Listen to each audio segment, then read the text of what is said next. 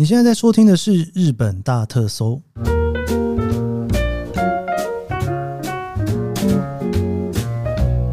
欢迎收听《日本大特搜》，我是 Keith 研究生。今天是二零二三年令和五年的八月二十九号，星期二。昨天呢，我跟 Miho 一起来聊了这个《东京女子图鉴》哦。这女主角水川麻美啊，在东京住过的这些地方哈，我们聊了几个哈，还没有聊完，不知道大家听了之后是什么样子的感觉？有一种，其实我在录音的当下，我跟咪吼有一种呢，就是好像一起去感受自己从年轻然后慢慢长大的感觉，一边用这样子的心情一边聊这一集哦。其实像三轩茶屋或惠比寿哦这些地方呢，真的在东京都算是非常有名的地方啦。三轩茶屋真的就像。昨天我们聊的，我真的不是很熟那个地方，但惠比寿还蛮熟的。毕竟惠比寿呢，不管是从观光客的角度啊，或者是以住在这边的角度来讲，都算是一个偶尔会去的一个地方哈。昨天这样子聊一聊，我觉得蛮有趣的事情是，从观光客的角度看东京，跟住在这边看东京，跟再去想象别人住在东京的区域是什么样子的感觉，好像是完全不同的几件事情。就像我之前有跟大家聊到，因为东京真的非常大。如果你要讲到东京首都圈的话哦，把东京都、埼玉县、神奈川县，还有千叶县全部一起放进来，哇，这种快三千万的人口，每一个地方所感受到的生活的状态，应该都是完全不一样。今天我就跟咪吼继续来聊哦，水川麻美慢慢的继续长大了哦，过了十年之后，接下来的十年在东京又继续的搬家，跟着他的人生一起。东京女子图鉴，水川麻美住在东京，接下来还住了哪些地方呢？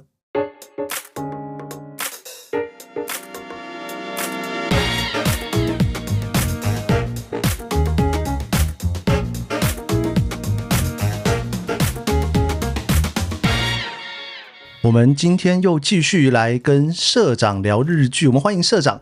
Hello，大家好，我是咪吼，咪吼社长。现在只有你这样叫我。我们这节目里面每一个来宾，就是我们的那个日搜达人。日搜达人，对我们日本大特搜的达人，都会有一个小小的介绍栏。嗯，然后那介绍栏都会有一个名字。嗯，那你的名字就不叫猕猴，就叫社长好了。怎么有一种突然压力好大？就社长，我们就有一个社长，然后夸虎猕猴。对我们昨天聊了非常秋田女子在东京的奋斗历史的前十年，是不是差不多前十年啊？嗯嗯嗯，对对对，所以呢，她住过了三个地方哦，从很不甘愿的去住了三轩茶屋，因为她本来想要相似跟从木黑，结果后来呢就跑到了惠比寿大跳跃，后来跑到了呢我跟猕猴都无法理解的银座，到了银座之后呢，他又搬家了。对，米吼，你觉得在住在银座的人，如果你没有看这部戏，如果你想象中有一个人住在银座，你觉得他搬家能搬去哪？是不是要搬到国外去了？移民，直接移民。对啊，都已经到银座了，还想怎样？或是他有那个两个地方生活，现在不是很流行吗？对，可能别墅在清景泽之类的。然后北海道有一个别墅，对。然后那个冲绳也有一个别墅。然后假日可能去那个北海道的农田，他自己种的，有没有？有道理。如果家如果周末不想要去北海道，可能湘南那边有一栋，对，也还不错哎，对不对？嗯，住在银座人，请不要就是 不要埋怨我们。我等下就忽然那个有观众就就想说，我就住银座，怎样？很好很好，就是欢迎来上我们节目聊一下，到底发生什么事情？我们都好想知道，到底住在银座的人，嗯，怎么会这个秋田女子呢？后来她就搬到了。丰州是丰州嘛？丰州对。哇，丰州这个地方在我的脑中只有两件事情，请说。一个叫拉拉破斗，我也是一样一样。另外一个是三井花园饭店啊，哇，好喜欢那间饭店。现在还有一个啊，那个竹地市场的哦，新搬去的不就在丰州？是，对，是是啊。走到那个竹地市场，再往后走那个地方很适合看夜景，真的。对，那个是什么？青海啊，嗯嗯嗯，那边嘛，对不对？我那边看夜景也好漂亮，那个是我以前会去看夜景的地方。嗯，好，你看丰州被我们聊的一副。我很少去那边，非常少，非常少去那边，只有工作。有一次，为了要可以看到东京湾的一个 barbecue 的场所，然后去那边采访，就再也没有去过了。你对丰州这么不熟啊？非常的不熟，就好像也只有竹地市场刚搬过去的时候，有稍微去看一下状况。对啊，竹地市场搬过去之后，我还没有去看过丰州市场，嗯，可以去看一下。有弄得比较舒服一点吗？有是有，但是我我自己 还是喜欢它原本那样子杂杂乱乱，但是又有它自己一套哦，程序的那种感觉。乱中有序。对，我觉得很可爱。嗯你，说原本的竹地市场吗？对啊，在比较早期的时候，然后我去，然后我就会觉得那边就是一种很淳朴的地方。然后等到我后来比较后期的时候去足地市场的时候，外国人都长太高了，我常被挡到完全看不到，什么都看不。到。对，对，因为那些外国人都白人什么的好多，然后全部挡在那地方，想说现在我要怎么办？要吃哪一家看不到。对啊，我觉得我已经够高了，然后还是被挡到完全看不到。丰州这个地方，我印象很深刻的是呢，呃，我自己现在在东京会开车嘛，嗯，那开车如果我出去购物的话，最近的就是去拉拉破斗。哦，对，当然那个拉拉破斗比较小，哦，你如果去更远的，比方说你到了海滨木章就更大了，对横滨的也很大，对。更不用讲，就是其他还有很多很大的拉拉破斗。不过已经算都内东京都内比较大的，我觉得有拉拉破斗的地方，就是怎么讲，倾向于家庭小朋友小朋友很多还，可以带狗去，对，对，所以我印象中那个时候去拉拉破头的时候，一出来旁边就是一整片的住宅。东京女子图鉴的时候，我就想说，他们他们应该住在里面的某一户。对，因为他那时候终于就是。呃，因为透过真也也不算婚姻配对吗配，对对对，然后就是找到了一个他的 partner，然后就决定结婚，然后一起住在丰州。你知道我那时候看这个时候，我想说这是什么年代？我还出来刷了一下这个年代，觉得喂，日本真的经历过那个时期，我现在都已经忘记有那个时期了。嗯，用那种婚姻配对去找到，那当然这就是一个很现实考量没错，，对不对？现在你坐电车应该也会看到，就是窗都是总是贴着类似的那种广告，就是帮你的婚姻配对的，不然就是帮你求呃找真友啦、啊、什么的，很多啊，这是我在台湾看不到的。台湾看不到吗台吗？湾没有，台湾的你有看过台湾捷运放过那种小贴纸，然后在捷运上的车窗吗？好像没有。对、呀、可是我觉得日本特别适合哎、因为这种广告就是、呃，现在当然有就是社群网站，对它可以去他给你去打嘛。。对，但是因为那种广告呢，就是你一定要不小心看到，然后还要偷瞄，就不能。很适合他们，不能太就是正大光明的感觉。对对对对对，那个啊，电车上面一堆泌尿科的广告啊，好像是对不对？哎、那个嗯就是你要偷瞄，好像很适合我，但不能人家知道我在看。执法的什么的，对执法的对嗯，所有跟那种身身体的身体焦虑需求，嗯嗯，对他那时候好像是觉得说身边人。啊，他原本的前同事们，在惠比寿的同事们都一一的结婚了，生小孩了，只剩下他就是孤一个人，他还觉得有点焦虑，就是我是不是也应该赶快找个对象了？嗯，对，所以才开始就是使用这样的服务，然后去找到他的 partner。但丰州好适合他们哦。真的很适合啊，就是他们一切的行为都是非常有目的化的感觉。嗯嗯，为了结婚，所以我就是找了用了使用的服务找到了对象，然后为了想要拥有小孩，所以我搬到了丰州的那种感觉，为了使让小孩可以好好的使用拉拉 pod 放那个放电的地方。放电的地方，嗯带过去放电就结束。我觉得这个是真的是，我觉得目前他搬的家里面最合理的选择。就是有一种，诶，他开始被社会开始在意众人的眼光，然后才开始选择了这个路。到底为什么一个从乡下来东京的小女生可以那么的不顾众人眼光？我们这些外国人来东京都在顾众人眼光，顾到都快疯掉了。哇，我听起来有点难过。为什么一个秋田女子可以不顾众人眼光到这种程度？十年之后，终于就是要开始考虑众人眼光。米吼，你有经历过这一段吗？哪哪一段？不不管众人眼光的一段，有啊，我觉得还是最，我觉得就是留学的时候吧，那一段、真的你不不会去怎么讲，去 care 周遭的人在想什么。我连写书也是，那时候写的第一本也是觉得那是我写的最开心的一本。因为我不用去想说谁看到这个会觉得怎么样，我就是把我一无是一十的把我的想法全部就是投注在书里面，然后结果那本书卖的最好。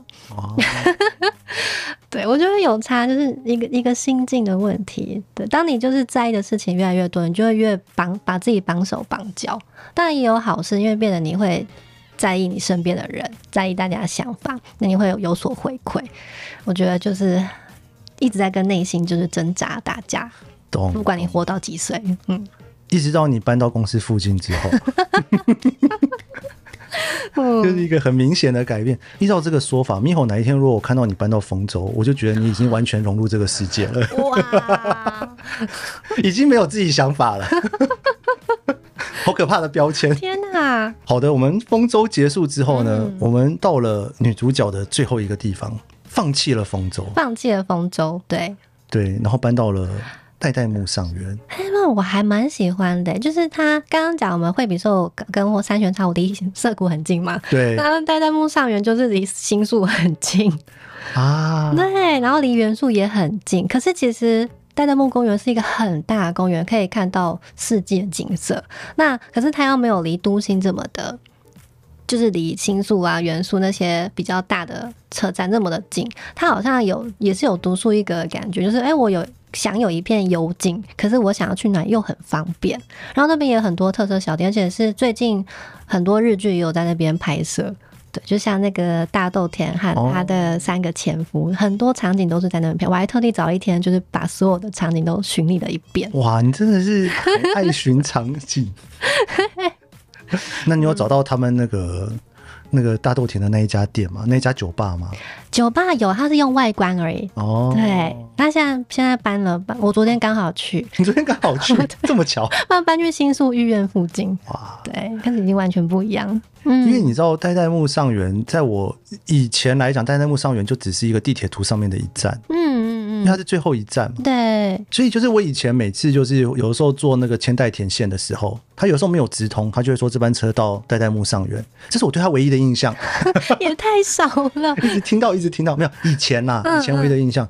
但是因为后来我为什么会知道这个地方的原因，是因为呢，就是我会带教授去代代木公园跑步，哦对，，那边有一个很大的那个给狗跑步的地嗯方，嗯嗯，我才开始真正的认识代代木公园那一块，代代木上园，然后就是那附近嗯参公桥啊那些的，嗯嗯我才开始觉得说，哇，这个地方很高级耶。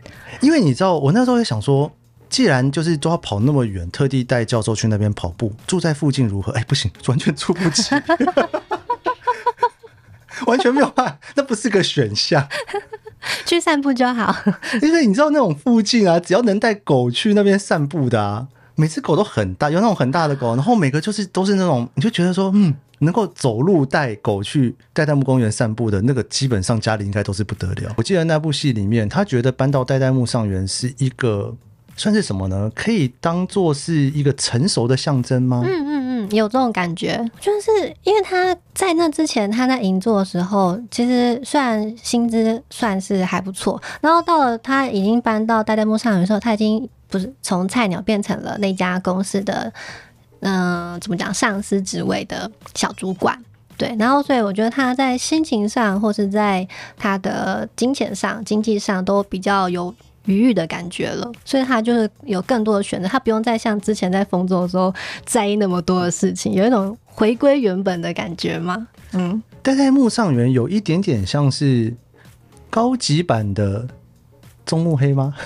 或者高级版的三元桥，就是他的第一个选择的高级版。嗯嗯嗯，就是他第一个选择可能想要去中目黑或者是吉祥寺，嗯他现在终于可以回到了他想要去的中目黑跟吉祥寺，但是他发现有比中目黑跟吉祥寺更贵的地方，更适合他的地方。嗯，是回归初心，但是又把初心给 upgrade，同感同感。同感吗？对。有那种戏戏有。戏在哈。嗯，我的感觉都有点像是说那边有一点点那种小高级住宅，对，但是又很多学生，就是我觉得有学区蛮多的话，也代表这边治安可能也还不错，还不错。对，而且我不知道你有没有发现，就是他从第一次住的三轩茶屋到现在代代木上园，其实戏里面很少去对于他他住的家里面的环境长什么样子，没有特别去琢磨，一直到代代木上有的时候才比较多的那个戏里面是出现他房间里面的，啊，对，之前都会出现她男朋友房间、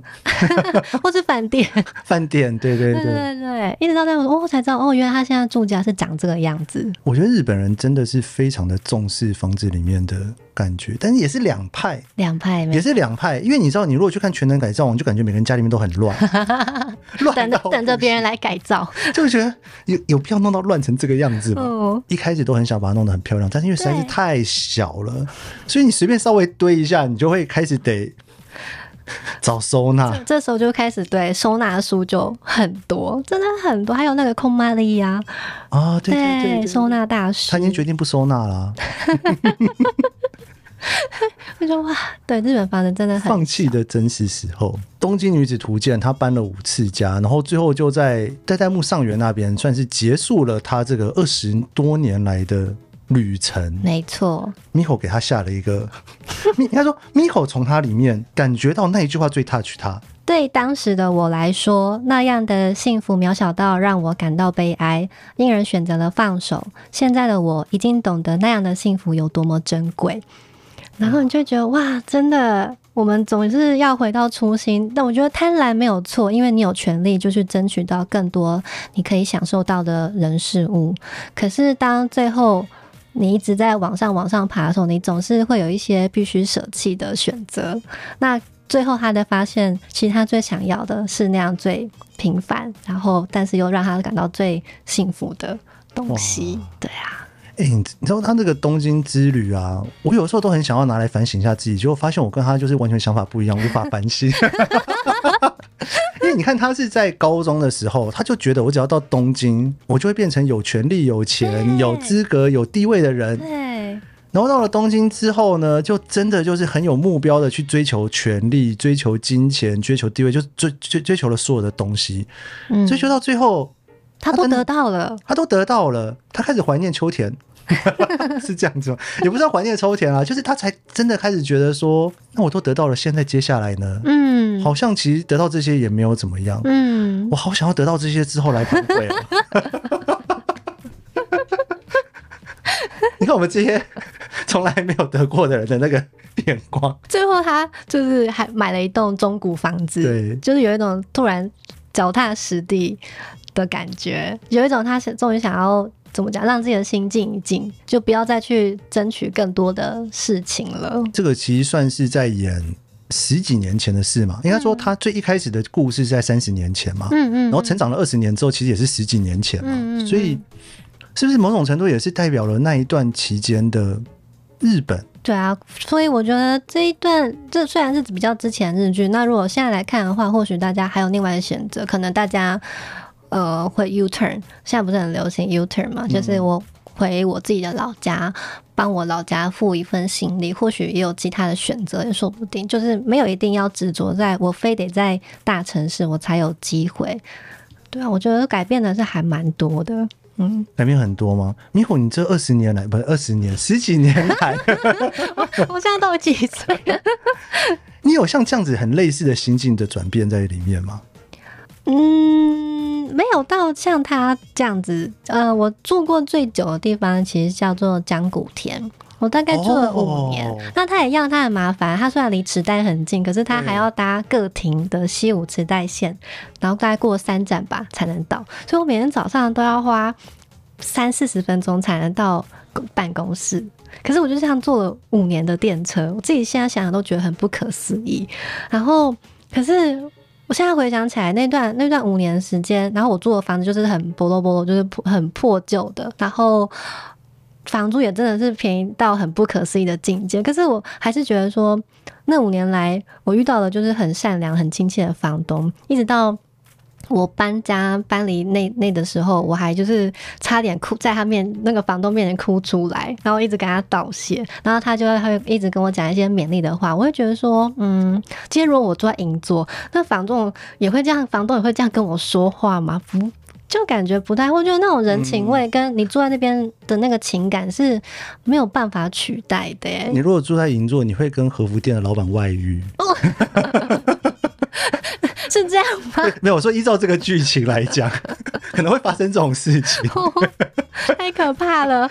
大人的世界，大人的世界太可怕。我从这部戏里面，我有去稍微的更了解了一点，到底他们怎么想这件事。因为其实对于我们这种外国人来讲，来东京可能也是打拼，可能也是想要给人生一个不同的选择。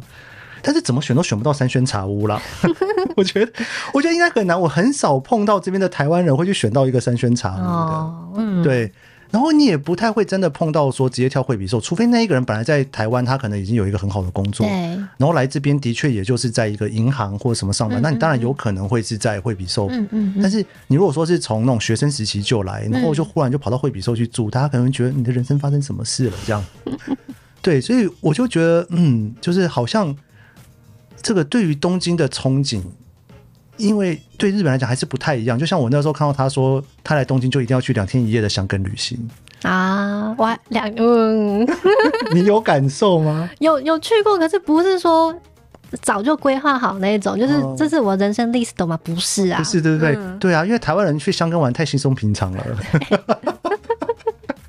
对于台湾的观光客来东京，可能随便一个大学生来就跑去香港玩过一次了，嗯，不需要搬到东京来住才去生根。嗯对，就是有一种好像日本的乡下的人来东京看东京，跟我们从台湾去看东京很不一样。然后我就觉得这个冲突点很有趣。嗯，没错，你会很推荐大家去看这部日剧吗？我还蛮推荐，尤其是就是可能现在刚出社会不久的女性，或是她嗯现在可能二十代后半或者三十代、四十代，我觉得你可以在你每个人生阶段的时候再看一次，或许都有不同的感受。嗯嗯，如果是太年轻的人看的话，记得那是三十年前的价值观，不要学。